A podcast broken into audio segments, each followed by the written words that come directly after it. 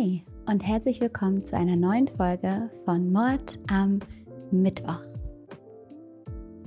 Ach, überall Ruß, Ruß und Schwefel von dem ganzen Kerzenanzünden.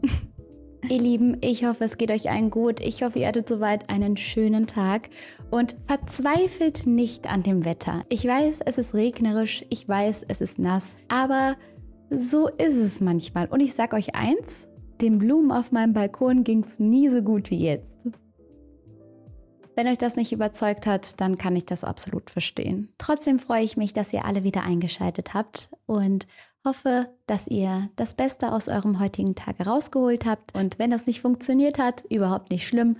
Zum Glück ist morgen ja ein neuer Tag. Ich habe euch heute einen sehr, sehr mysteriösen, super grausamen und ziemlich spannenden Fall mitgebracht. Es geht um den Regenmantelkiller. Und was es damit auf sich hat, das erzähle ich euch jetzt. Vorher könnt ihr mir aber gerne noch ein Abo und ein Like da lassen. Darüber würde ich mich sehr freuen. Und jetzt geht's los.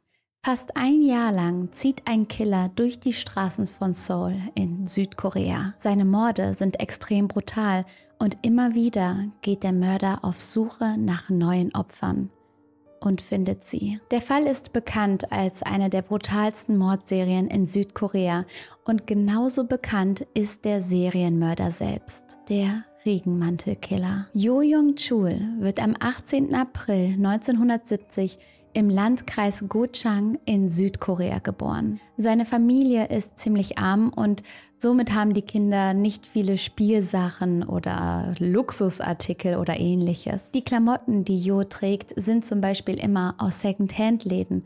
Und wenn er dann mal doch etwas zu spielen bekommt, was eben sehr selten vorkommt, dann ist es etwas Gebrauchtes. Selbstverständlich ist es überhaupt nichts Schlimmes, Sachen aus dem Second-Hand-Laden zu kaufen, meine Schwester hat mir gerade auf FaceTime wieder ihre neuesten Fundstücke gezeigt, aber man kann sich vorstellen, dass Kinder, die so aufwachsen, auch viel mit Mobbing konfrontiert sind. Häufig geht es darum, wer nun die coolsten und neuesten Spielsachen hat und dass manche Kinder sich das dann nicht leisten können, das verstehen andere Kinder nicht. Jo ist damit sehr oft alleine. Er wird ausgeschlossen und wegen seiner Klamotten und seiner Spielsachen gehänselt. Durch das Mobbing entwickelt er bereits in der Kindheit ein großes Aggressionspotenzial und beginnt seine Wut auf andere Art und Weise rauszulassen. Er richtet sie auf Menschen, besonders auf Personen, die mehr Geld haben als seine Familie.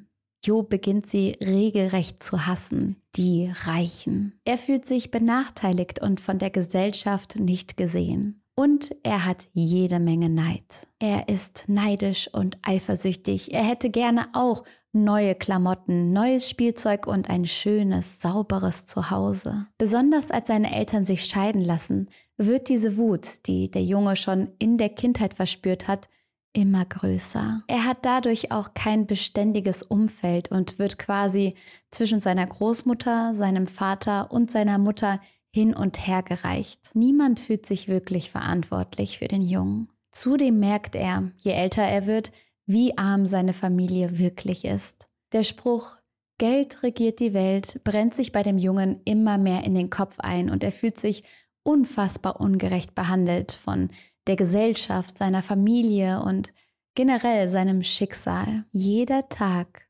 schürt seinen Hass. Als Jugendlicher beginnt Jo dann in verschiedenen Anwesen einzubrechen. Höchstwahrscheinlich ist hier seine Armut der ausschlaggebende Punkt. Vielleicht gibt es aber auch andere Beweggründe. Jo möchte dem Gefühl der Ungerechtigkeit irgendetwas entgegensetzen. Und so bricht er bei den Reichen und bei den Schönen ein. Durch die Einbrüche, so denkt er, kann er sie dann bestrafen. Die Häuser sind nämlich immer von sehr wohlhabenden Familien und er nimmt so viele Wertgegenstände mit, wie er irgendwie tragen kann. Als Jo ein junger Erwachsener ist, hat er schwarze Haare, die vorne etwas länger sind und die ihm deshalb auf der einen Seite in die Stirn fallen. Außerdem hat er braune Augen. Trotz seiner großen Unzufriedenheit und seinem ständigen Gestänker findet Jo eine Frau, die er dann auch heiraten möchte. Sie ist eine alte Schulfreundin von ihm. Die beiden kennen sich schon seit der Kindheit. Richtige Highschool-Sweethearts. 1991, mit 21 Jahren, heiraten die beiden dann und bekommen auch einen gemeinsamen Sohn. Doch die Gründung einer Familie ist für Jo kein Grund, mit dem Einbrechen aufzuhören. Mit 21 wird er dann aufgrund eines Diebstahls festgenommen und inhaftiert. Zwar sitzt er zehn Monate lang im Gefängnis, doch als er wieder rauskommt, scheint er nichts aus der Zeit gelernt zu haben. Er macht einfach mit den Einbrüchen weiter. In den folgenden Jahren wird er immer wieder verhaftet und für einige Monate inhaftiert. Er bekommt immer häufiger Ärger mit der Polizei wegen seiner Diebstähle, doch es kommen irgendwann dann trotzdem noch andere Straftaten dazu. Es scheint Jo völlig egal zu sein, ob er in den Knast muss oder ob er gefasst wird. 1995 wird er wegen dem Verkauf von verbotenen Videos von Minderjährigen verhaftet. Ihr wisst, was das heißen soll. Außerdem begeht er in den 20ern Dokumentenfälschung und Identitätsbetrug. Er hat also personenbezogene Daten wie Geburtsdatum, Anschrift, Führerschein oder Kontodaten von anderen Personen geklaut und missbraucht. Im Jahr 2000 vergeht er sich dann an einer 15-Jährigen. Daraufhin wird er zu einer Gefängnisstrafe von 15 Jahren verurteilt. Diese Tat ist dann für seine Ehefrau auch eine Tat zu viel und sie lässt sich endlich von ihm scheiden. Außerdem bekommt sie das Sorgerecht für den gemeinsamen Sohn. Im Jahr 2003 verlässt Jo Jung Chul mit 33 Jahren zum vierten Mal das Gefängnis. Er ist jetzt vorbestraft, immer noch mittellos, steckt in der Armut fest und hat jetzt auch keine Familie mehr, zu der er zurück kann. Frau und Kind sind verschwunden und schon davor waren sie für Jo ja kein Grund, keine Straftaten zu begehen. Doch nun, wo sie komplett weg sind,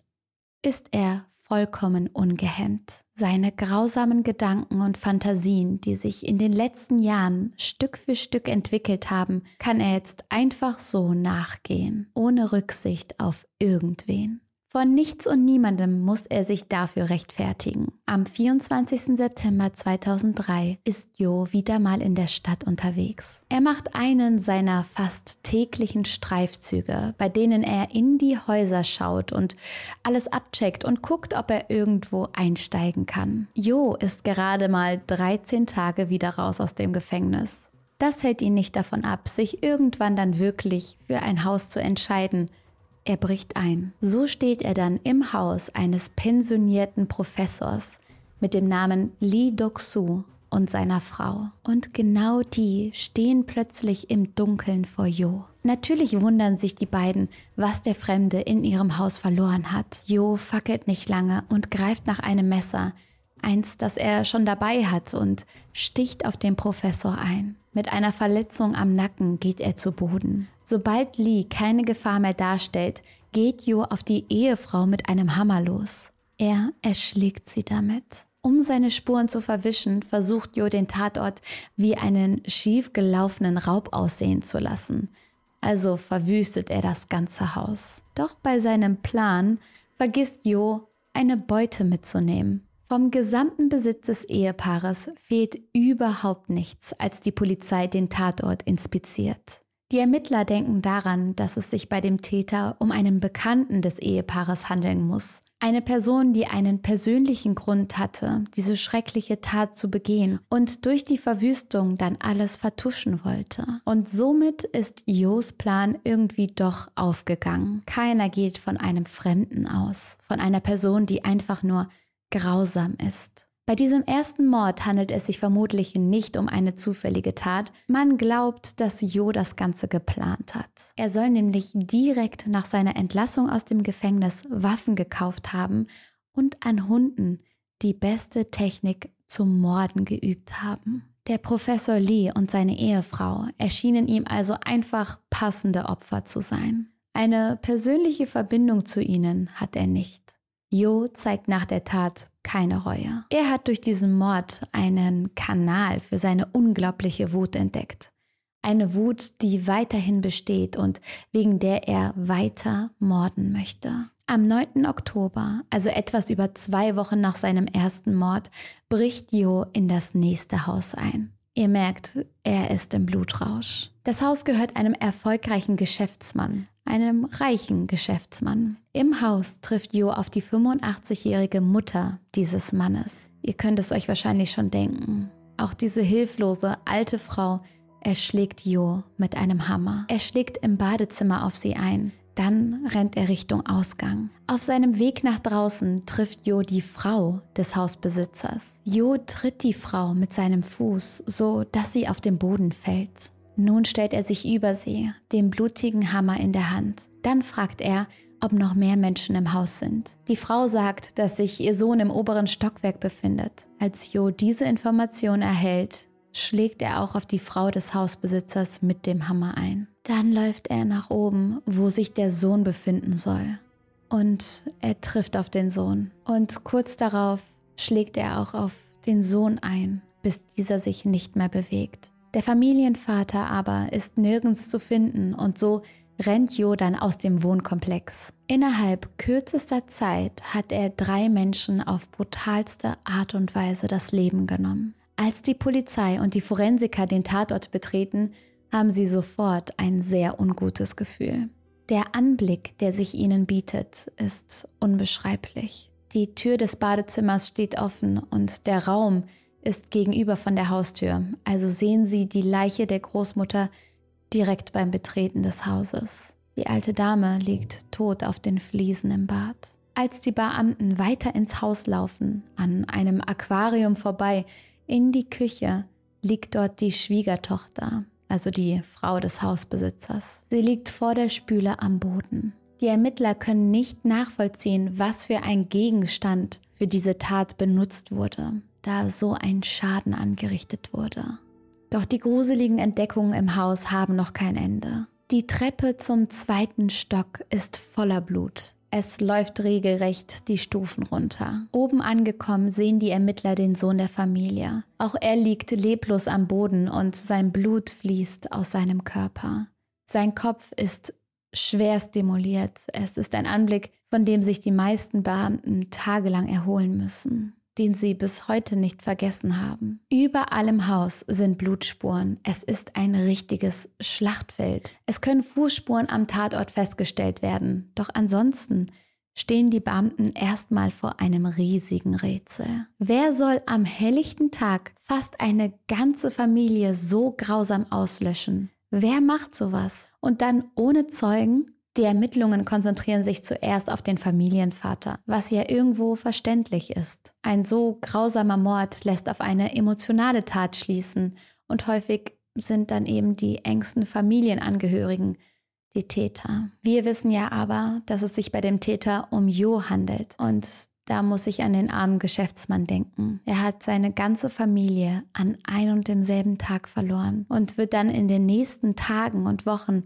als Hauptverdächtiger behandelt. Jo hingegen zeigt wieder mal keine Reue. Für ihn geht es einfach weiter. Eine Woche später bricht er wieder in ein Anwesen ein. Davor steigt er auf eine Klimaanlage im Außenbereich des Grundstückes, damit er besser in das Haus hineinschauen kann, um die Lage zu checken. Als er die Gefahr im Haus der Millionärsfamilie als gering eingestuft hat, bricht er ins Haus ein. Dort trifft er auf eine ältere Frau. Auch sie bedroht er und verlangt mehr Informationen. Er will wissen, ob noch mehr Personen im Haus sind. Sie sagt, sie hat einen Ehemann und Kinder, aber die sind gerade nicht zu Hause. Jo packt daraufhin wieder seinen Hammer aus und schlägt auf die Frau ein. Ihr Sohn findet sie später leblos im Haus liegend. Am 18. November bricht Jo wieder in ein Haus ein. Diesmal wird er von einer Haushälterin entdeckt und die fragt ihn sofort, wer er ist und was er denn hier macht. Auch sie wird von Jo bedroht, diesmal mit einem großen Messer, und er fragt, wo das Schlafzimmer ist. Dort findet Jo dann den Hausbesitzer, den er mit seinem Hammer erschlägt. Danach geht er auf die Haushälterin los und attackiert auch sie mit einem Hammer, bis sie sich nicht mehr bewegt. Die arme Frau hat einfach noch mitbekommen, was Jo mit dem Hausbesitzer gemacht hat. Und wahrscheinlich wusste sie schon da, dass auch ihr Leben in den nächsten Minuten enden wird.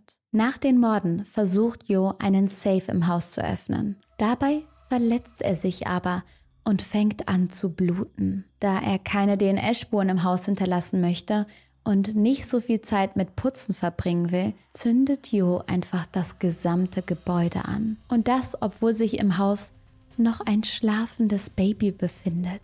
Jo legt das Feuer und verschwindet dann einfach. Das einjährige Kind hat aber Riesenglück und kann von den Rettungskräften gerettet werden. Durch den Brand wird dieser Fall aber als einzelner Fall behandelt. Es denkt niemand daran, diesen Brandfall mit den anderen Morden zu vergleichen. Bei den vier Einbrüchen nimmt Jo innerhalb von zwei Monaten acht Menschen das Leben. Und niemand sieht hier eine Verbindung. Es ist so ein großes Unglück, was Jo verbreitet und es sind so grausame Taten. Die Polizei ist aber während diesen Einbrüchen und Morden sehr planlos. Das wird ihnen später auch noch vorgeworfen. Eine Herangehensweise ist es beispielsweise, Menschen auf der Straße zu befragen, ob sie etwas Auffälliges oder jemand Auffälligen gesehen haben. Außerdem gibt es abends Straßensperren, bei denen alle vorbeifahrenden Autofahrer und ihre Wagen überprüft werden. Das alles war aber ziemlich willkürlich und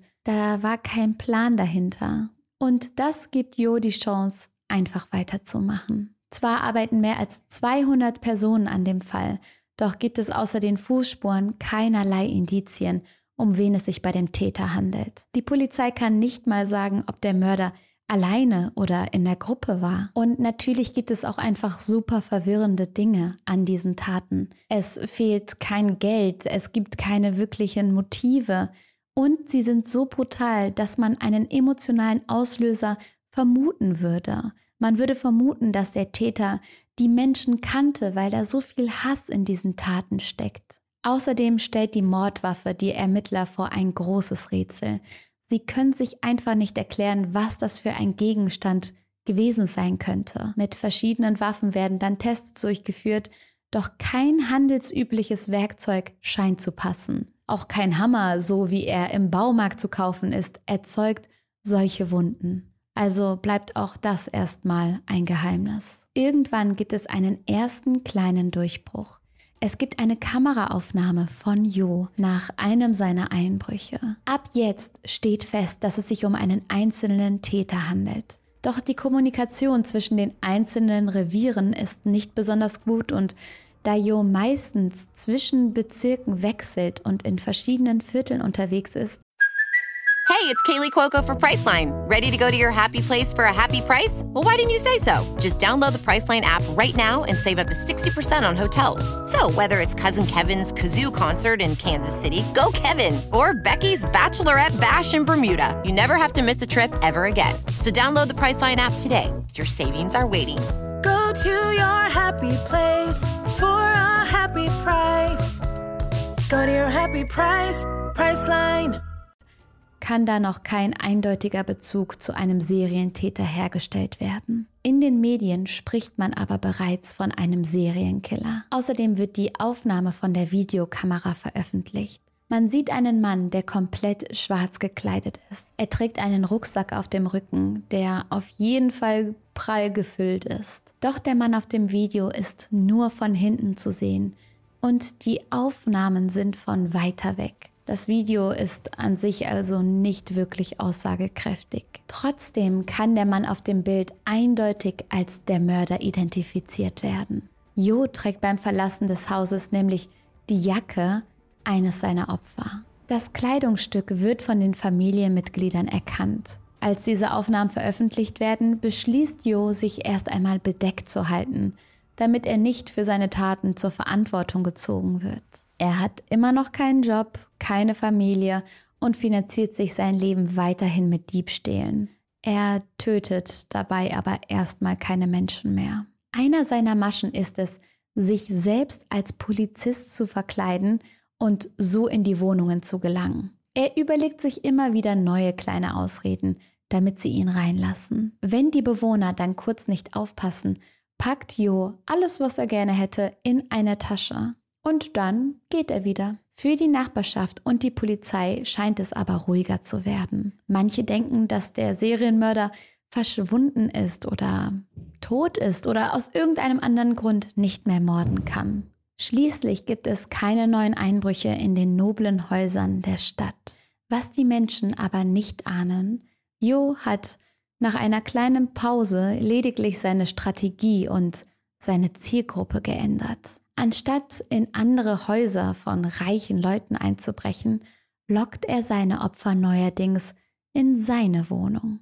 Tatsächlich macht es also nur den Anschein, als hätten die Morde aufgehört. Jo ist noch lange nicht am Ende seines Rachefeldzugs. Nur einen Monat nachdem die Aufnahmen von Jo aufgetaucht sind, hält er sich im Rotlichtmilieu auf. Dort lernt er die 27-jährige Sexarbeiterin Kim kennen. Sie verstehen sich super, sie mögen sich und wenig später zieht Kim bei Jo ein. Es scheint zunächst alles gut zu laufen, doch irgendwie findet Kim etwas über die kriminelle Vergangenheit und die Vorstrafen ihres Freundes heraus. Kim ist überfordert mit der Situation, sie möchte schließlich nichts mit den Straftaten zu tun haben. Und sie selbst fühlt sich jetzt auch in seiner Gegenwart nicht mehr so sicher. Es bricht ein riesiger Streit zwischen Kim und Jo aus. Als sie sich von ihm trennt, steigert das Jos Wut auf Frauen. Ein Frauenhass bestand bei ihm ja schon länger, spätestens nachdem seine Ehefrau sich hat scheiden lassen. Doch diese erneute Zurückweisung lässt seine Wut eskalieren. Durch seine Wut sucht Jo ab jetzt seine Opfer im Rotlichtmilieu. Er kann seine Wut auf Kim und auf die Frauen im gleichen Berufsfeld projizieren. Außerdem sind Prostituierte die leichteren Opfer. Wenn eine Frau mit Jo ihren Arbeitsplatz verlässt, fragt ja niemand, wohin sie geht. Dass sie zu ihm in die Wohnung geht, ist nicht ungewöhnliches. Außerdem gibt es für Jo noch einen anderen wichtigen Faktor. Nach den Sexarbeiterinnen wird nicht großartig gesucht. Es gibt kein großes Medienaufsehen, so wie das bei den Reichen war. Immer wieder fällt der Satz, Sexarbeiterinnen sind hier nicht so wichtig. Das habe ich in mehreren Dokumentationen in meinen Quellen gelesen. Es sind einfach Frauen, teilweise ja auch Männer, die von der Gesellschaft als nicht so wichtig, als weniger beschützenswert angesehen werden. Ja, passiert halt, dass eine Prostituierte stirbt. So in etwa ist da der Tonus. Und so kommt es dazu, dass Jo eine Sexarbeiterin zu sich in die Wohnung holt. Dort ist er ungestört. Er hat zunächst Sex mit ihr und dann bringt er sie mit einem Hammer in seinem Badezimmer um. Er selbst nennt sein Badezimmer die Schwelle zwischen Leben und Tod. Er ist der Bestimmer über das Leben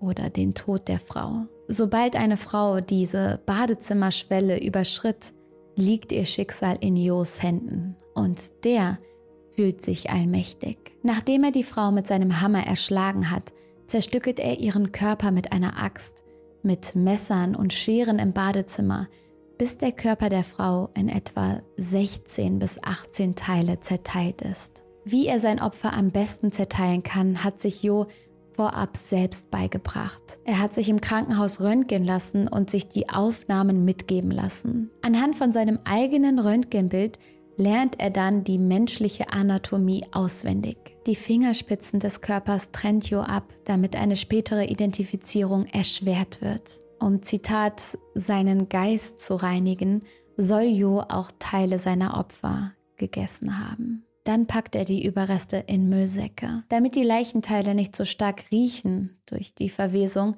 packt Jo Kimchi, also eine Art leckeres Kraut, Kimchi kennen vielleicht manche von euch, mit in die Müllsäcke. Durch den starken Geruch dieses fermentierten Gemüses möchte er den Leichengeruch überdecken. Dann trägt er den Körper von seiner Wohnung im dritten Stock bis nach unten und vergräbt die Leichenteile auf einem Berg in der Nähe des Bongwo-Tempels. Es bleibt aber nicht bei einer Sexarbeiterin, die so ihr Leben verliert. Jo hat keine Probleme damit, Menschen umzubringen und sie zu zerstückeln. Er sagt, dass er dabei keine Angst oder Reue verspürt. Es gab nur einen Moment, in dem er wirklich Angst verspürte, und das war, als sein Sohn anrief, während er eine Frau zerteilte. Sein Sohn fragte Jo, ob er erkältet sei, weil er sich so komisch anhörte. Für den Serienmörder hat sich die Stimme seines Sohnes so angehört, als würde er von all seinen schrecklichen Taten wissen. Das ist das Einzige, was ihm Angst gemacht hat. Zwischen Mai und Juli 2004 bringt Jo mindestens elf weitere Frauen auf die gleiche Art und Weise in seiner Wohnung um. Was genau Jo ihnen vor ihrem Tod alles angetan hat, kann nicht genau gesagt werden. Und so traurig es ist, Seine Strategie geht weiterhin auf. Aber es ist so herzzerbrechend. Aber das Verschwinden der vielen Frauen verursacht eine viel geringere Aufmerksamkeit. Bei vielen Frauen wird davon ausgegangen, dass sie einfach die Stadt verlassen haben, dass sie eben mit irgendeinem Freier mitgegangen sind. Irgendwann fällt es den Zuhältern und den Bordellbesitzern aber auf, dass mehrere Frauen von ihren Jobs nicht mehr zurückkommen. Sie stellen fest, dass viele dieser Sexarbeiterinnen zuvor von derselben Nummer angerufen wurden. Dadurch ergibt sich ein neuer, wichtiger Hinweis für die Ermittlungen. Jo wird mit Hilfe seiner Telefonnummer eine Falle gestellt und als er an dem Ort eintrifft, wird er festgenommen. Bei einem Verhör bekommt Jo plötzlich einen Anfall. Dadurch bricht Hektik in dem Polizeirevier aus und Jo nutzt die Chance, um abzuhauen. Sein Anfall war nur gespielt und er schafft es tatsächlich, dem Polizisten zu entfliehen. Schon wieder. Nach zwölf Stunden kann er aber erneut festgenommen werden. Und das ist wirklich Wahnsinn. In einer Dokumentation sprechen dann die verschiedenen Beamten darüber, was das für eine Jagd war nach diesem Jo, nach diesem Serienkiller.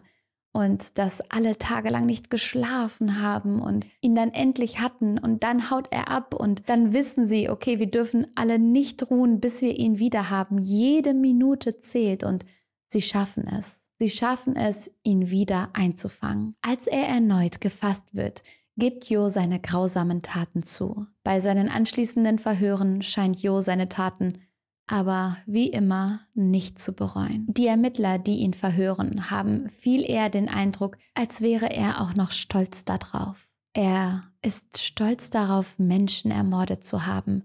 Er ist stolz darauf, dass in den Medien über ihn berichtet wird. Und er ist besonders stolz darauf, dass die Polizei so lange macht- und planlos war. Der Prozess gegen ihn startet am 6. September 2004. Tatsächlich sagt Jo beim Gerichtsverfahren aus, dass er zwar Mitleid mit seinen Opfern habe, er aber hunderte weitere töten würde, wenn er jemals wieder freikäme. Er sagt im Gerichtssaal, die Medien behaupten immer wieder, dass ich so viele Menschen ermordet habe, aber für mich war das nur der Anfang. Ich hatte nicht die Absicht, das Töten zu beenden. Diese Aussage eröffnet die Debatte, ob Jo nicht die Todesstrafe verdient hätte. Zu diesem Zeitpunkt gibt es die Todesstrafe in Südkorea noch, sie wurde aber schon seit längerem nicht mehr durchgeführt. Durch den Fall von Jo und explizit durch seine Taten und seine nicht vorhandene Reue bekommt die Todesstrafe in der Bevölkerung aber wieder große Zustimmung. Während des Prozesses kommt es immer wieder zu Zwischenfällen.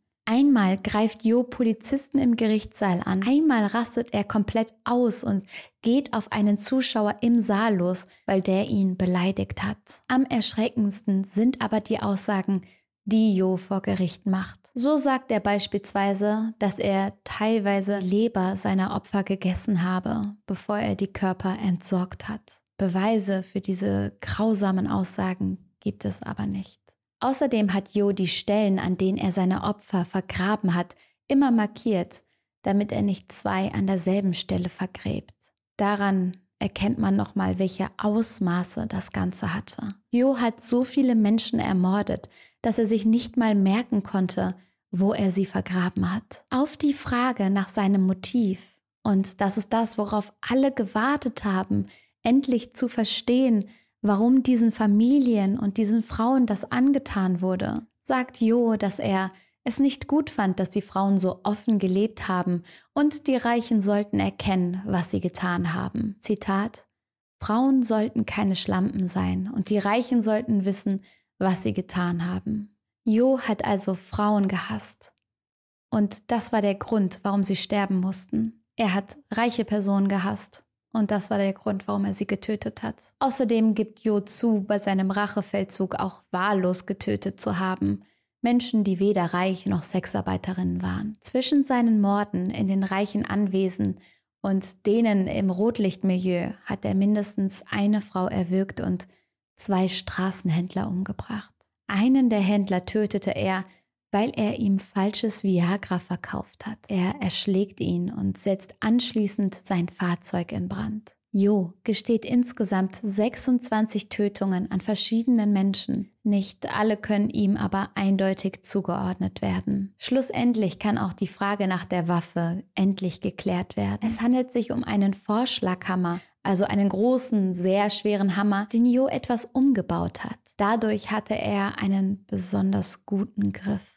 Während des Prozesses wird festgestellt, dass Jo an keiner Geisteskrankheit leidet.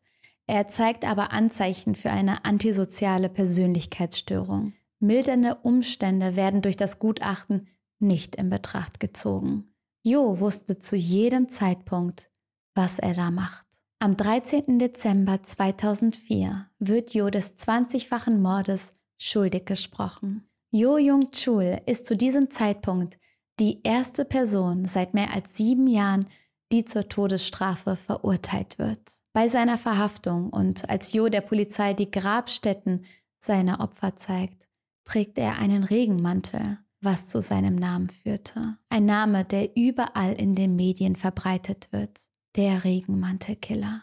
Natürlich hat der Fall in Südkorea auch eine Diskussion über die Polizeiarbeit entfacht. Schließlich konnte Jo innerhalb eines Jahres mindestens 20 Personen umbringen, ohne gefasst zu werden.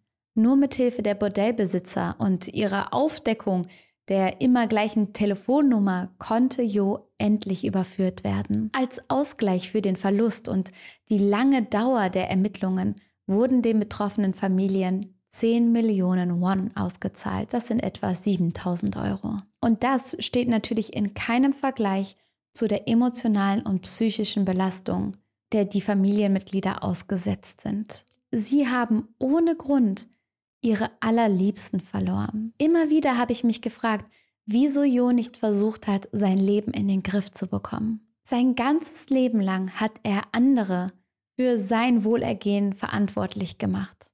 Und natürlich ist es unfair, dass er gemobbt wurde und dass er benachteiligt wurde und dass seine Familie weniger Geld hatte. Das will ich gar nicht kleinreden, was das für ein Kind bedeutet, arm aufzuwachsen. Aber anstatt seine Wut zu verarbeiten und zumindest zu versuchen, irgendwas an seinem Leben zu verändern, steigert er sich immer weiter in diese negativen Gefühle herein. Ich meine, er hatte sogar eine Frau, er hatte ein Kind, er hätte wirklich ein schönes Leben führen können, vielleicht nicht in absolutem Reichtum, aber glücklich hätte er trotzdem werden können. Weil es in Südkorea einen Hinrichtungsstopp gibt, sitzt Jo auch heute noch in Seoul im Gefängnis und wartet auf die Vollstreckung seiner Todesstrafe.